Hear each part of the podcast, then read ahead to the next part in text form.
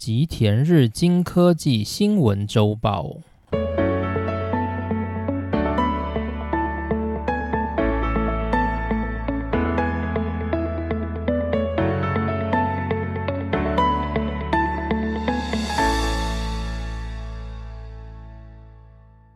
大家好，欢迎来到今天的内容。今天是二零二一年的十月八日。那今天想分享的内容呢，其实也是一个我一直很想要去研究的主题，就是关于我们半导体的老大哥，也就是世界第一大半导体公司 Intel。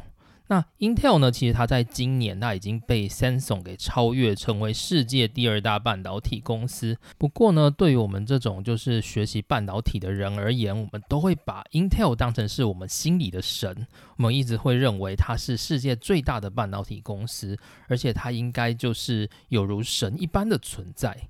不过呢，今年二零二一年的二月，就是 Intel 发布了一项很重要的消息。这项消息呢，把 Intel 从神坛上面给打了下来。这个消息是从二零二一年的第一季开始，Intel 要量产十纳米的制程。怎么会说是坏消息呢？那主要的原因是在后面，它同时宣布要延后生产七纳米制程。而七纳米的制程的目标预计是在二零二三年开始量产，这代表什么意思呢？如果是单纯看 Intel 自己的话，可能还没有什么感觉。我们要来看看它同样是电晶体缩微的竞争对手，也就是台湾的台积电。台湾的台积电呢，在二零一八年宣布量产七纳米制程。而同年呢，Intel 原本要在当年就 release 它的十纳米制程，而原本要在二零一八年就是量产十纳米制程的 Intel 则宣布十纳米制程必须延后。那在二零二零年的时候呢，台积电宣布要量产五纳米制程，而 Intel 的十纳米还是产不出来。一直到今年二零二一年，台积电即将推出五纳米 Plus 的版本的时候，Intel 终于宣布它要量产十纳米了。而 Intel 它的七纳米实际上还遥遥无期，目前推估要在二零二三年才能够量产它的七纳米制程，大概是这样子的概念。所以从结论上来看，我们就发现 Intel 它的制程已经不再维持过去领先台积电的脚步，而是它已经落后台积电了。那它落后台积电大概多久？目前看起来大概是一个世代。基本上我们可以这样去比较台积电跟 Intel 的制程，例如说台积电的七纳米制程，实际上它要跟 Intel 比的是 Intel 的十纳米制程，因为台积电的七纳米制程的电晶体的密度，相较于 Intel 的十纳米制程的电晶体的密度，基本上是类似的。所以说，如果今天是台积电的七纳米跟 Intel 的七纳米相比的话，其实。Intel 的七纳米已经是等同于台积电五纳米的那样的一个世代，所以说我们这样比较，台积电在二零二一年生产五纳米，而 Intel 在二零二一年才生产十纳米。而 Intel 的十纳米相较之下就是台积电七纳米的那个程度，所以台积电生产五纳米，Intel 生产的那个等效程度是台积电的七纳米，也就是说它落后了台积电一个世代。可是其实呢，台积电量产五纳米是在二零二零年的事情，也就是说，其实 Intel 它落后台积电已经一个半世代了。所以以目前的状况，我们就发现 Intel 它已经不再是神坛上技术的佼佼者了，它已经开始落下了它的神坛。那其实 Intel 它因为这样子一个制程技术，它从过去就慢慢的发现一些问题。可是因为它过去，因为它 CPU 在世界上的市占率是很好的，所以它在大家的眼里看起来，它还是一个世界领导的厂商，还是一个世界第一大半导体的公司。可是实际上呢，它已经慢慢的就是无法维持它往日的胜利方程式。那这个事情呢，他对我这种就是念半导体的人会觉得就是有一点点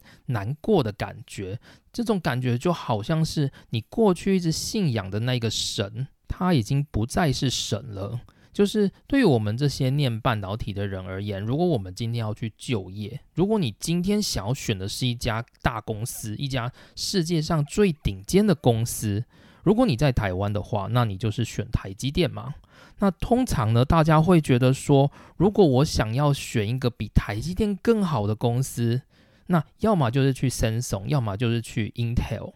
那 Samsung 的话，通常台湾人比较不会想去嘛，想想也知道，就是毕竟第一个是在韩国，然后又讲韩语的环境。那相较之下，Intel 就是一个如果我们念半导体固态的人就会非常想去的一家公司，就是 Intel。所以今天我们念半导体固态的人，如果在台湾就职，然后我们去了就是台积电，然后我们都会觉得说，诶，有一天也许我们可以去 Intel，那我们可以得到就是比台积电更前瞻的技术知识，我们会有一个目标的感觉。诶，可是现在啊，就是当今年就是 Intel 的这样子的一个风暴发生的时候，我们就会发现说，诶，我们心目中的那个神已经不见了。从目前的整个半导体制程技术来看，目前全世界能够继续维持稳定生产最先进的半导体制程的，就是我们的台积电了。当然，这其实是令人高兴的事啦，这就代表说台湾它的整个经济产业就是在世界占据了一个非常非常重要的地位。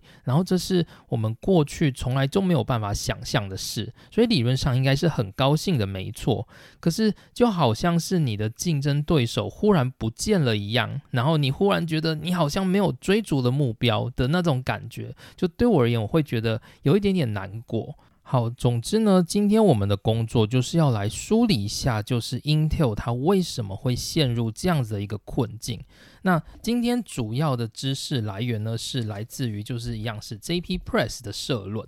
这两篇社论都是有关于 Intel 的，所以我会放在一起来讲解。其中一篇社论是今年四月一号的社论，它的标题是“为何 Intel 它没有办法成为台积电”。那第二个社论则是今年八月的文章，它主要是说 Intel 它的胜利方程式崩坏了。那 Intel 到底做错了什么？主要就是这两篇社论。那我会先讲第二篇，再讲第一篇。不过在这之前呢，我会稍微介绍一下，就是 Intel 这家公司的背景，当做是企业研究的一部分。毕竟我们还没有对于 Intel 做过企业研究嘛。就是我们在第一任的那个篇章里面，其实我们有讲到一些 Intel 在进入第一任市场的一些动作，但是我们并没有系统性的去讲一下 Intel 这个公司。所以我今天就开始来先介绍一下 Intel 这家公司。那 Intel 这家公司呢？它从一九九二年开始就一直是世界第一大半导体公司。那 Intel 主要的产品是什么？这个大家应该都知道吧？就是处理器嘛。就是我们在买电脑的时候，就是那个电脑的外壳就会贴一个 Intel Inside 的贴纸。那个 Intel 指的就是我们的这个电脑的主机里面的那个处理器是由 Intel 所制造的，所以 Intel 这个处理器呢，它能够执行这整个电脑的运算，是整个电脑最重要的一个部分。那 Intel 它在过去的地位也非常非常的惊人，它几乎就是所谓的摩尔定律的代言人。所谓的摩尔定律，就是应该有讲过，但是这里稍微简单的说一下，摩尔定律就是一个对半导体产业的期许，它期许半导体的晶片每两年能够让它的晶片效能变为原来的一倍，也就是说电晶体的数量要变为原来的一倍，也就是说每个电晶体的大小要变为原本的二分之一的这样子的一个概念。那所以呢，Intel 它几乎就是整个摩尔定律的执行者，而 Intel 因为它执行了摩尔定律，所以全世界所有的晶片都 follow 的 Intel 的这个定律，不断的去追逐所谓的先进制程。所以 Intel 它在世界的地位就是 Intel 它如果前进了，世界就要跟着前进的这样子一个领先定位。不过呢，就是 Intel 它到近年，你会发现它的领先地位已经开始慢慢的不在了。过去 Intel 在全盛时期，全世界有百分之八十以上的处理器都要由 Intel 所制造。可是慢慢的到二零二一年开始，已经不是这样子的游戏规则了。二零一六年呢，我们可以看到 Intel 它的处理器的市占率是百分之八十二点五。那相较之下，它的竞争对手是超维 AMD。那 AMD 它的整个 CPU 的市占率只有百分之十七，所以是远远不如 Intel 的。那这之后呢，就发生了很多重要的事情。首先，第一个是二零一八年，Intel 它没有办法顺利量产它的十纳米制程，所以呢，它的晶片没有办法有效的前进。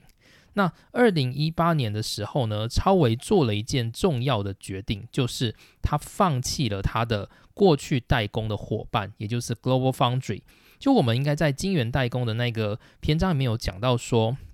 超维原本它是一个就是 CPU 的公司，然后它也有自己的晶圆厂，可是后来他发现就是它的晶圆厂实在是太消耗它的成本了，所以他最终就把它的晶圆厂卖掉。然后变成一家纯粹设计 CPU IC 的公司，所以超维 AMD 它就成为了一家就是无晶圆厂的 IC 设计公司。那同时呢，它分出去的那一个就是晶圆厂呢，就成为了一家新的公司，叫做 Global Foundry。那过去呢，就是超伟他一直都把他的晶片给 Global Foundry 做代工，直到就是二零一八年 Global Foundry 宣布它不再前进去做七纳米制程的开发，因为 Global Foundry 它的开发量能非常非常的弱，所以他到七纳米他觉得他一定会难产，所以 Global Foundry 他已经放弃去开发七纳米了。可是对于超伟而言，就是他还是希望能够往更先进的制程前进，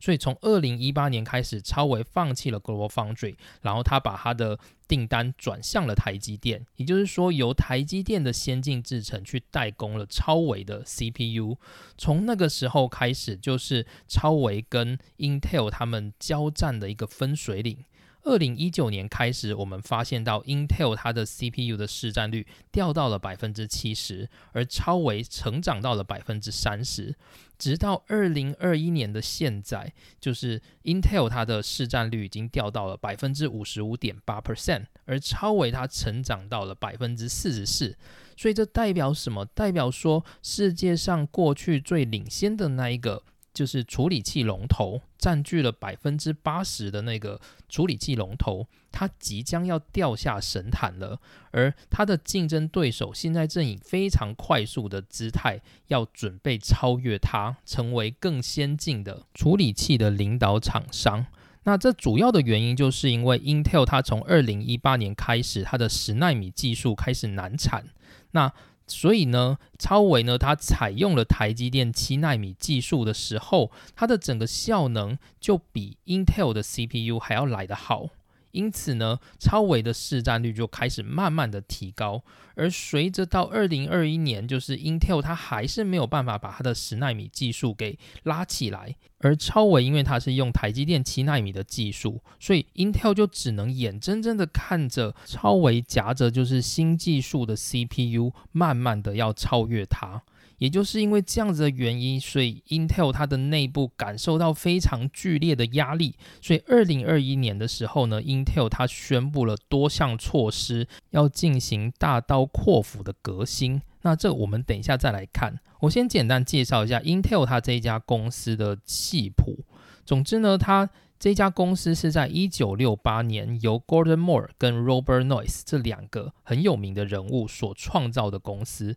这两个人物基本上跟张忠谋都是同期的，所以张忠谋就说那个 Gordon Moore 他就跟我是同一期的，所以他一点都不觉得 Gordon Moore Intel 有什么了不起的。他过去的访谈一直都比较在意的是三星要进入领域的这个问题。好，那 Gordon Moore 跟 Robert Noyce 这两个人呢，他其实原本是从就是是 Fairchild 的这一家公司，就有些发音会叫做快捷半导体，有些会叫做仙童半导体，那都是同一个公司。就是它是过去在低润的一家公司。就是如果我们回到低润的那个篇章，在一开始我们就会讲到 Fairchild 这家公司，那就是 Gordon Moore 跟 Robert Noyce 这两个人都是从 Fairchild 这家公司跳出来的，然后他们两个人就夹着自己在里面所学习的技术，在戏谷创立了一家新的公司。这家公司叫做 Integrated Electron。那最后呢，他们就取就是 Integrated Electron 的前面这几个字母，就是 INT 再加后面的 EL，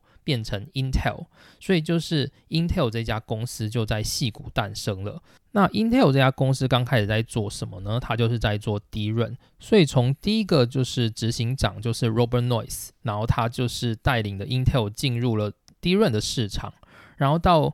第二任的执行长是 Golden Moore，又继续的持续的前进这个低润市场，直到后期就是因为日本进到低润市场，所以低润市场就是美国已经没有办法跟日本竞争之后，第三任的执行长也就是 Andrew Grove，他决定要把重点放在 Intel 专精的另一个领域，也就是处理器上，所以开启了整个 Intel 的黄金十年。那 Intel 它在处理器上的发展是这样，就是一九七一年的时候，Intel 它发展出自己第一颗 CPU 的晶片，它是一个四 bit 的 CPU。那一直到一九七八年的时候呢，它又发展出第二颗就是重要的 CPU 晶片，叫做八零八六，它是一个十六 bit 的 CPU 晶片。而一九八一年呢，就是 IBM 电脑就把这个。CPU 拿来试试看做成电脑，诶，结果这样子就一炮而红，IBM 成为一个领先的电脑公司，而 Intel 也因此成为一个处理器公司而成名。那之后呢？一九八五年，Intel 就推出了三十二 bit 的 CPU，叫做八零三八六。那到一九八七年呢，就是传说中的 Andrew Grove 上台。上台之后呢，Andrew Grove 他把整个 CPU 变成是 Intel 主力的产品，而这个主力的产品呢，就带领的 Intel 在一九九二年成为就是世界第一大半导体公司。那他们在整个 CPU 的革新里面做了一些很重要的就是改变。例如说，过去我们所做的那个三十二 bit 八零三八六的 CPU，它就加入了快取记忆体进去，所以让 CPU 可以在运算的同时也能够放置一些小东西，所以这让 CPU 呢它的运转更有效率。这个叫做八零四八六，也是 Intel 当时的一个主力产品。那一九九三年开始，就是 Intel 又推出一个新的 CPU 技术，叫做 Pentium 系列。那 Pentium 系列主打的就是让整个电晶体的效能成长一倍。然后让整个使用的功率下降，所以它的竞争力非常非常的好。所以在那个时代呢，就是我自己在国小的时候，其实有经历过所谓的 Pentium 系列的时代。那时候就是从所谓的 Pentium、Pentium Two、Pentium Three 到 Pentium Four 这样的一个时代，这样的演进。那 Intel 开始成为独大的这样子的一个环境，其实是在二零零六年。那在二零零六年以前呢，其实 Intel 还有一个竞争对手就是超维 AMD 嘛。那超维跟 Intel 它两者其实都过去都是所谓的 IDM 公司，就是他们自己设计 CPU，然后他们也有自己的半导体工厂，然后可以开发自己半导体的技术。所以在二零零六年以前呢，Intel 跟超维都拥有自己六十五纳米制程技术的这样子的一个半导体厂。可是呢，从二零零六年开始，就是 Intel 它前进了，它的四十五纳米量产成功，而超微它没有量产成功，所以 Intel 它前进的时候，超微它没有前进，也因此 Intel 在这个时候就摆脱了跟超微的竞争，成为了就是远远领先超微的一个强大的处理器角色。然后呢？之后，Intel 它又发展了三十二纳米的 CPU，那这些超微它都追不上。也就是在那个时候呢，超微它就决定把它的半导体工厂全部卖掉，卖给 Global Foundry。他决定专心做 IC 设计，CPU 的 IC 设计。那二零零六年的时候呢，Intel 它也推出了就是它自己的双核心，也就是说一颗晶片里面原本过去一颗 CPU 就是一颗 CPU 晶片，现在它利用封装技术把两个处理器合成一个就是处理器晶片。也就是说，一个晶片呢，它可以拥有更高的运算效能。那二零零九年又推出了四核心，甚至到二零一四年还推出了所谓业界最高的十五核心。因此呢，就是我们讲到处理器的时候，我们想到的都会是 Intel 的处理器，那是 Intel 在过去非常非常辉煌的时代。可是呢，它就是一直到二零一八年发生的问题，就是它的就是十纳米制程开始无法量产。那这样的状况就导致它的 CPU 的技术没有办法继续前进。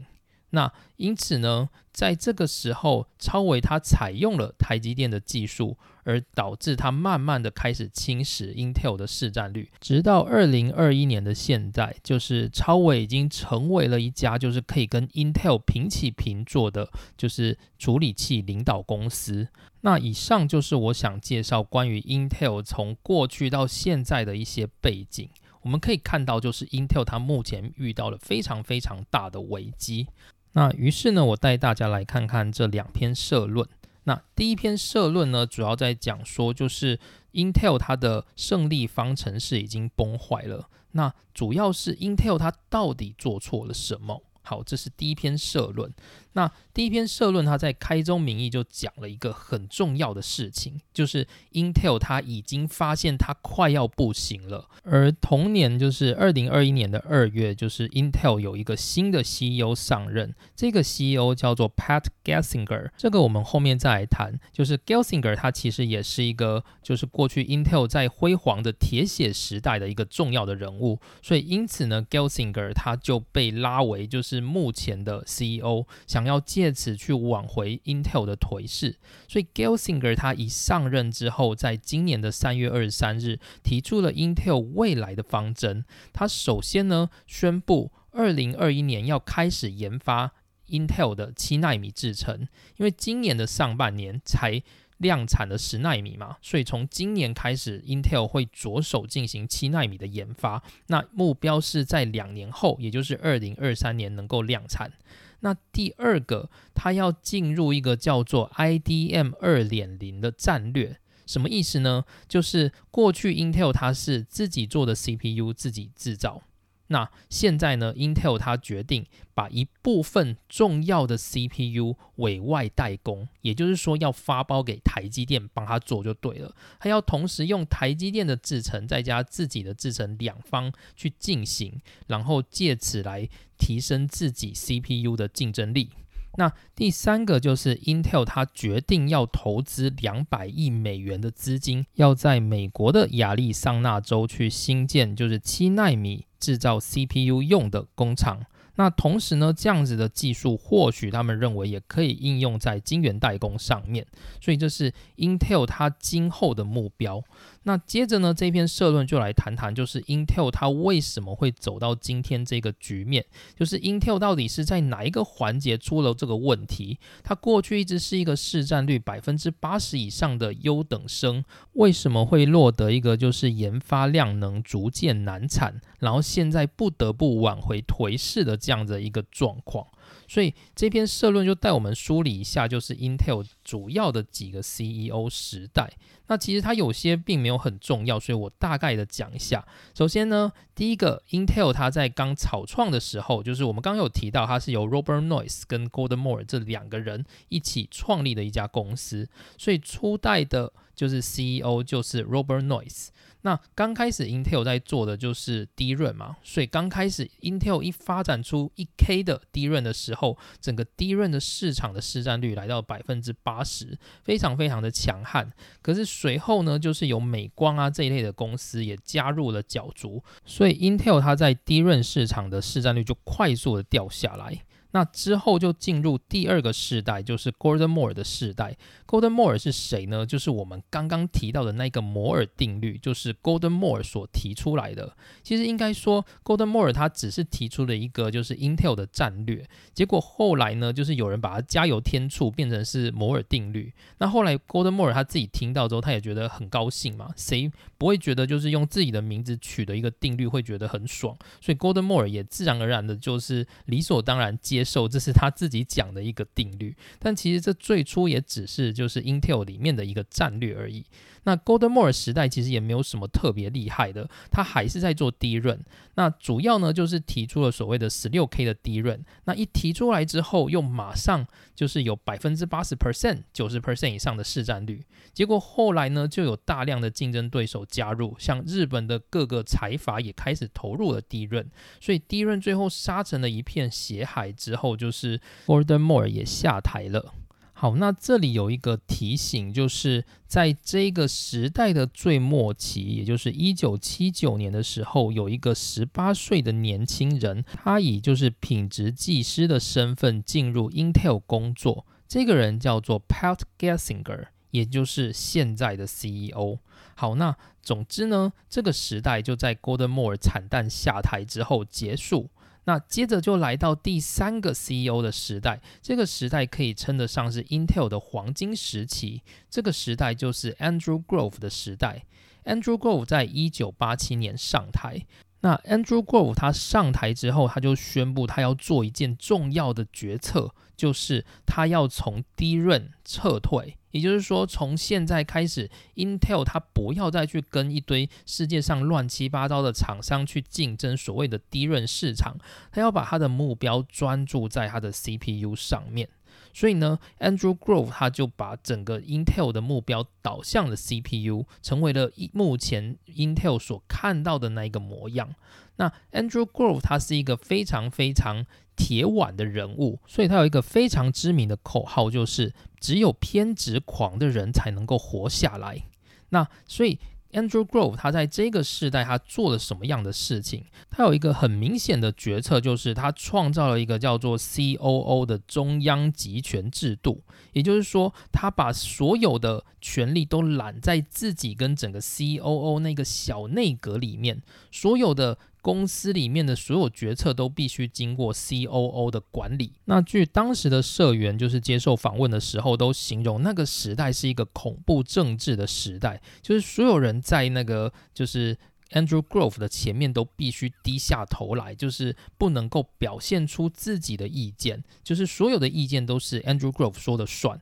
那不过因为 Andrew Grove 他是一个很强悍、很有远见的人，所以他就用他自己的意见去产生所谓的 Intel 战略，而这些战略呢，确实让 Intel 就是站上了世界舞台。在一九九二年的时候呢，Intel 它就成为了世界第一大半导体公司，远远的超。过了日本的对手，所以这是非常非常难得一件事情。那同时呢，这里也介绍一下当时的就是 COO 的那个中央集权内阁里面有一个人物，就叫做 Craig Barrett，他就是 Intel 的第四代社长。那他在当时也是就是那个 Andrew Grove 的心腹，所以他们两个几乎就是掌控了整个 Intel 公司的一个恐怖政治。那文章在这边又稍微停了一下，他又带到就是刚刚我们提到的 Pat Gelsinger，就他原本是一个品质技师，那之后他觉得他的学历不太足，所以他在一九八五年的时候又到史丹佛大学去进修硕士跟博士的课程。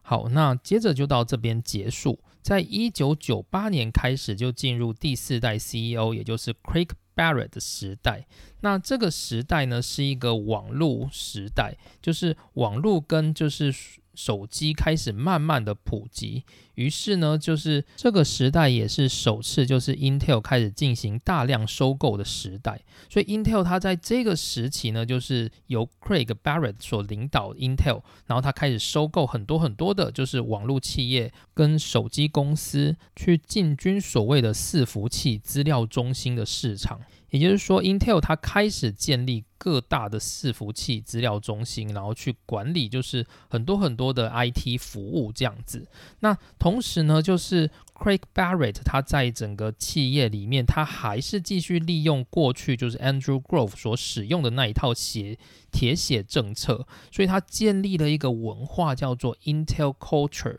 就是 Intel 里面的那种很坚毅的、很 tough 的那一种铁血文化。那所以呢，这导致就是后来被收购的那些企业有很多很多的人才都受不了所谓的 Intel 文化，然后就大量的离职，所以在那个时代呢，就是因为 Intel 的一些收购，其实它造成了整个社内非常多的混乱。那一直到就是后期发生了所谓的网络泡沫化事件，所以 Intel 它在其中又蒙受了一些损失，所以感觉好像是 Craig Barry 的这个时代，它的整个投资是以失败来收场。可是实际上呢，以目前的状况来看，就是伺服器资料中心这一块，它是仅次于就是。Intel 处理器的第二大业务，所以目前看起来呢，其实它过去的这一些买收，过去的这一些收购，其实也是有很大的帮助的。好，那接着呢，就来到了第五位。第五位 CEO 大概就是 Intel 的整个始作俑者，就是以目前这个社论的看起来，大概是这样的状况。第五位的 CEO 叫做 Paul o t e l l n y 那到 Paul o t e l l n y 的这个时代，大概就是 Intel 开始由盛转衰的一个时代。主要的原因是因为就是过去的铁腕创造的荣景，已经让 Intel 的市占率极高，所以它没有办法再继续成长。那在 Paul a l t e l l n y 的时代呢，他做了一些就是商业上的误判，然后同时呢，他也为了提升他的利润，然后做了一些不可挽回的事情，这都造成了就是 Intel 到目前这样的一个状况的一个非常重要的根源。那首先呢，Paul a l t e l l n y 有一个非常让人诟病的一个问题点就是。二零零五年呢，就是苹果的，就是过去的执行长，也就是 Steven Jobs，他曾经来找过 Intel，希望 Intel 能帮苹果在 iPhone 的领域里面去代工苹果的 CPU。也就是说，过去其实苹果它还没有把它的 CPU 交给台积电代工的时候，它原本是找上 Intel 的。可是对 Intel 而言，他会觉得要用 CPU 就要用 Intel 的，我们凭什么要用苹果的？所以他会害怕说，当他帮苹果制造了 CPU 之后，会跟 Intel 产生竞争。所以也就是这样子的原因呢，就是 Paul o t e l l n y 他就拒绝了 Steven Jobs 的请求，所以 Intel 他就。就没有去帮苹果代工 CPU。那从现在来看，就是台积电它有很大一部分的代工利润，全部都来自于苹果。而从后来的结果也可以发现，就是 iPhone 它成为未来就是销售量极好的一个智慧型手机。所以呢，就是 o t e l n y 他就对于他这一次的拒绝，他说这是 Intel 史上最大的一次误判。所以呢，Intel 它就因为这样子的原因，它没有办法趁着就是智慧型手机起来的这个气势去增加它的营收，反而被打出了就是智慧型手机的市场之外。所以我们会看到，现在目前智慧型手机的市场就是几乎没有 Intel 的。就是处理器的位置，主要就是在那个时代呢，Intel 它做了很严重的误判，也因此呢，就是 o t e l n y 它在二零一二年就因为这样的误判，它就选择下台。那这就是第五代 CEO 的时代，是一个 Intel 它由盛转衰非常非常重要的关键，但它重要的关键并不是。只是他对于苹果要求的那个误判，有一个更重要的原因，它造成了 Intel 它在未来的制程开发变得非常不顺的一个主要原因，就是它砍了很大量的研发经费。那我们先讲一下，就是 Intel 它在制程开发上面所遇到的困境，就是正常依照 Intel 它的就是。研发流程在二零一六年，Intel 它会量产它的十四纳米制程，二零一八年应该要去量产十纳米的制程，二零二零年要量产七纳米的制程，这是 Intel 它过去的一个研发的步调。那 Intel 过去的研发的步调是什么呢？Intel 遵循一个叫做 TikTok 的规则，就是 Intel 它的整个处理器的业务有两只脚，一只是 IC 设计。就是专门去设计 CPU 的单位，另外一个是制程开发，也就是去缩为整个电晶体制成的一个单位。那 Intel 它是以两年为一个世代，而它这两只脚，一只代表 Tick，一只代表 Talk。TikTok 就是那个我们现在所谓中国那个 TikTok 软体的那个 TikTok。那 TikTok 它其实就是时钟钟摆的那个动作，就是钟摆摆一个动作叫做 Tick。摆另外一个动作叫做 talk，对 Intel 而言 Tick 代表制程开发往前进一步，Talk 代表的是 IC 设计单位往前进一步。它是用这两只脚不断的推动整个就是 Intel 处理器的产品向前进的一个步骤。那举一个例子来说好了，例如说二零一六年 Intel 它 release 的所谓的十四纳米制程。也就是说，从二零一六年开始，就是 Intel 它会进入十纳米制程的开发，这个叫做一个 tick。那在这个 tick 过一年之后，理论上它的设计部门必须针对就是二零一六年所开发完成的那一个就是晶片进行系统上面的优化，所以这就是一个 talk。那这个 talk。结束之后呢，在二零一八年，理论上 Intel 它必须量产它的十纳米制程，也就是把它的 tick 给结束掉，然后再进入下一个 tick。而隔一年呢，理论上是它的 IC 设计部门会把它的就是整个十纳米的产品进行优化，成为 talk 的结束。然后之后再进入下一个 talk，理论上是这样子的进行的。可是很不凑巧的就是它的制程没有办法跟上。也就是说，它的 tick 出问题了。它的问题点就出在二零一八年。二零一八年理论上呢，就是 Intel 它应该要开始去量产它的十纳米制程。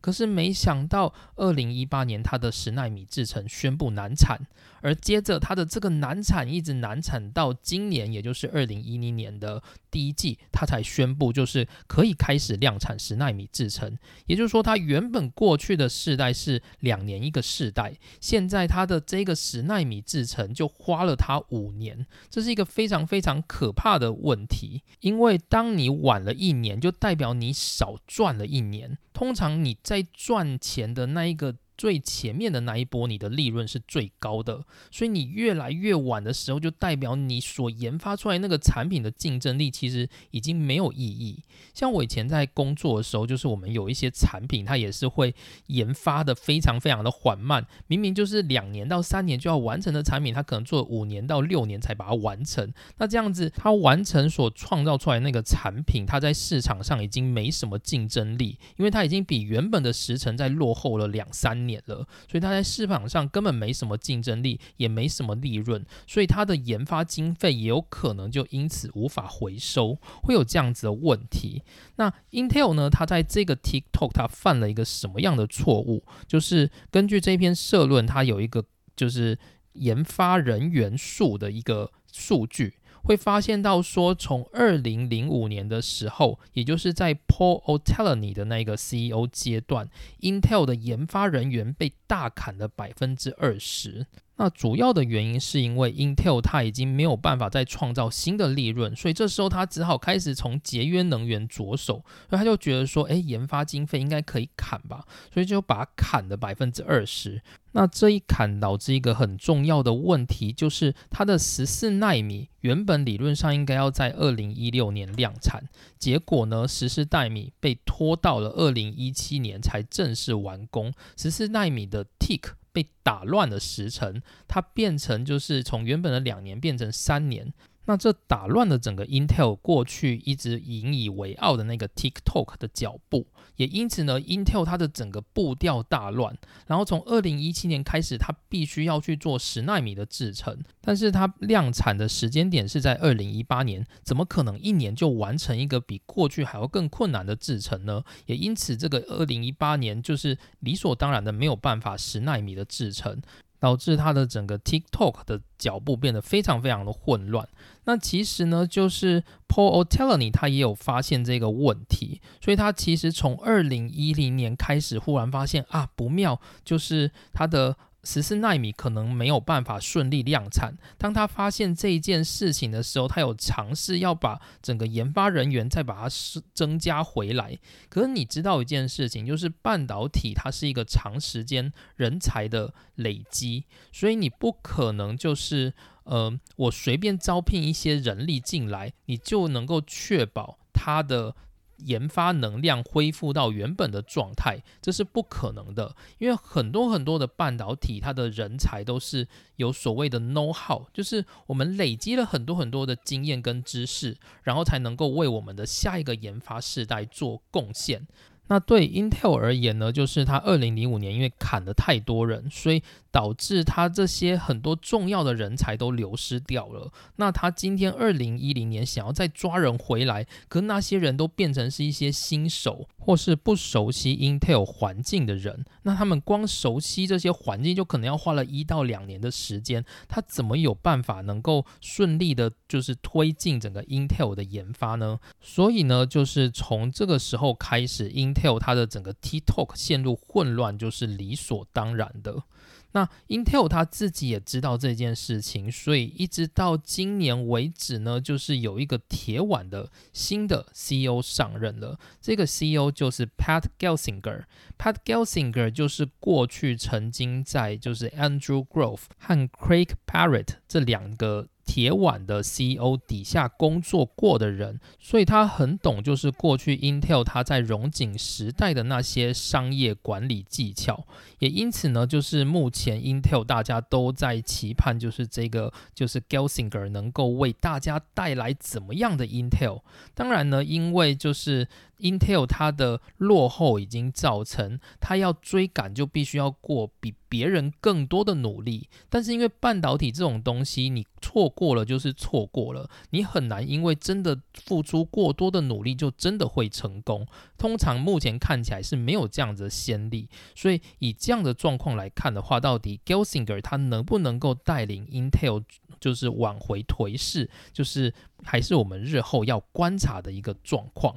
好，那这个就是这一个社论要告诉大家的事情。那接着我们来讲一下另外一个社论。另外一个社论呢，它是今年四月的社论，它主要是讲说，Intel 它永远都没有办法成为台积电的主要原因。什么意思呢？就是说从今年开始，就 Intel 发现它的 CPU 已经不行了嘛，所以 Intel 它因为还有一些先进制程技术的能力，所以 Intel 也考虑它要加入所谓的晶圆代工的行列。但是从社论的这个评论来看，他认为 Intel 是没有办法，就是在整个就是晶圆代工的领域去跟台积电竞争的。那我先讲结论，主要有两个原因：第一个是产品线的多元的问题，第二个是细制材的问题。什么意思呢？就是我们知道台积电在做整个制程缩尾的时候，它是一直盖新厂。例如说，它从刚开始的一场、二场、三场，然后五场、七场，然后盖到就是十二场、十四场、十八场等等的，它这样一直盖下去。每一个场不同的地方就在于它的制成技术是不一样的。例如说，台积电目前的十五厂，它的规划是有十纳米跟七纳米的制程。那同时呢，它也新建台积电十八厂，主要负责去制造五纳米的制程。那五纳米制程完成之后呢，其实它的十五厂的七纳米制程、十纳米制程是继续存在并且量产的。那照这样子的状况，你就会发现台积电它每一个过去所制造的工厂，它都还有在接单在量产。也就是说，台积电的纳米的产线非常非常完整，它从点一三微米、九十纳米、六十五纳米、四十五纳米，一直到最先进的十纳米、七纳米、五纳米的整个工厂都有，所以它的产品线非常非常的完整，这可以确保台积电供应给世界上各个不同领域所需要。不同制成需求的半导体晶片，所以台积电它的产品线是非常非常宽广的。可是 Intel 不是，Intel 呢，它的开发作业其实是这样子，就是它例如说现在做的是就是十四纳米的制程，那它今天它十四纳米制程做完之后，它会去把过去的那些工厂的，例如说过去前面可能是十六纳米或者是二十纳米制程，它会把那些制程的，就是工厂全部更新变成十四纳米制程。也就是说，它 Intel 它过去那些旧世代的纳米制程是不会留下来的。因此，以目前 Intel 看起来，就是它顶多就是维持一些十四纳米制程跟十纳米制程的。量产，但是像四十五纳米六十五纳米这一类的制程是在 Intel 它已经没有在做量产了。那为什么呢？因为 Intel 的产品线非常非常有限，它就是在做 CPU，所以 CPU 只需要用到最先进的制程技术，所以过去那些旧时代的技术对 Intel 而言是没有用的。也因此呢，Intel 如果今天要去接晶圆代工，它的产品线就只有十四纳米跟十纳米。那他怎么去跟有大量产品线的台积电做竞争呢？所以 Intel 它根本没有办法去跟台积电竞争，除非说他今天再把过去那些六十五纳米、四十五纳米的制成的厂再盖回来。可是那些利润其实不高，以现在这样的物价，他再去做这样的投资，其实并不划算。所以呢，Intel 它顶多只能跟台积电去抢一些高阶的订单，但是它没有办法像台台积电一样，可以接车用电子，可以接 CPU 晶片，可以接各种微处理器的晶片。就是 Intel 它的工厂是没有办法做这样的配置的。那另外一个问题点就是细制材的问题。细制材是什么呢？就是我们之前有提过，它是由晶圆代工所提出的一个叫做类似资料库的东西。也就是说，例如说台积电它把五纳米的制程做完，那它会去建立一个五纳米制程的细制材资料库。那个资料库里面会有各种就是我们所谓的 IC 设计需要的 cell。所谓的 cell，例如说像是一些逻辑闸这一类的设计，就是台积电它会把它建制成一个资料库。那这个资料库的意义是什么？意思就是说，如果你们这些 IC 设计公司直接用我这个资料库里面的东西来去设计的话，那你今天来要求台积电代工，我们一定会帮你把它做到好，而且绝对会有你要求的那一个效果。所以呢，这对那些 IC 设计公司而言是一个非常非常方便的东西。如果今天这个 IC 设计公司它是就是随便用自己的想法设计出来的东西，然后他叫台积电去帮他代工做出来的晶片不一定能用。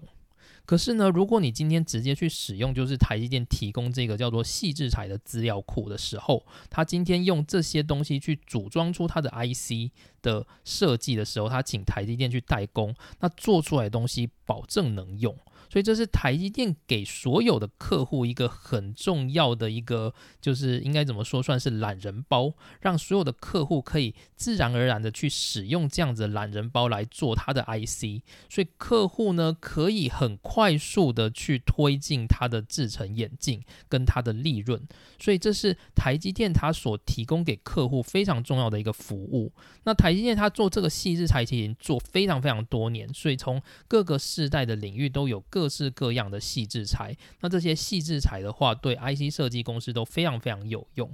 可是呢，Intel 它根本没有做细制材这种东西，应该是说它从来就没有想要把自己的细制材提供给别人这样的一个服务。所以从现在开始，就算 Intel 要进入晶圆代工领域，它还要做一堆细制材去吸引那些就是愿意加入的客户。那其实是很难的，就是就算他今天开始做，他也没有办法跟就是已经长时间做那么多年的细制材的台积电做竞争。所以这是这篇社论认为，就是 Intel 它永远无法成为台积电的重要原因。也就是说，Intel 即使它要进入晶圆代工的市场，它也绝对没有办法打赢台积电的。所以这是 Intel 它的劣势。所以 Intel 它未来到底会怎么走呢？就是当然它还是有办法透过就是晶圆代工接一些小利润来赚啊，然后或者是它就是强化它的 CPU 的设计，再加上它的就是七纳米制程，如果能够量产的话，或许还有机会去跟超维做一搏。但是呢，就是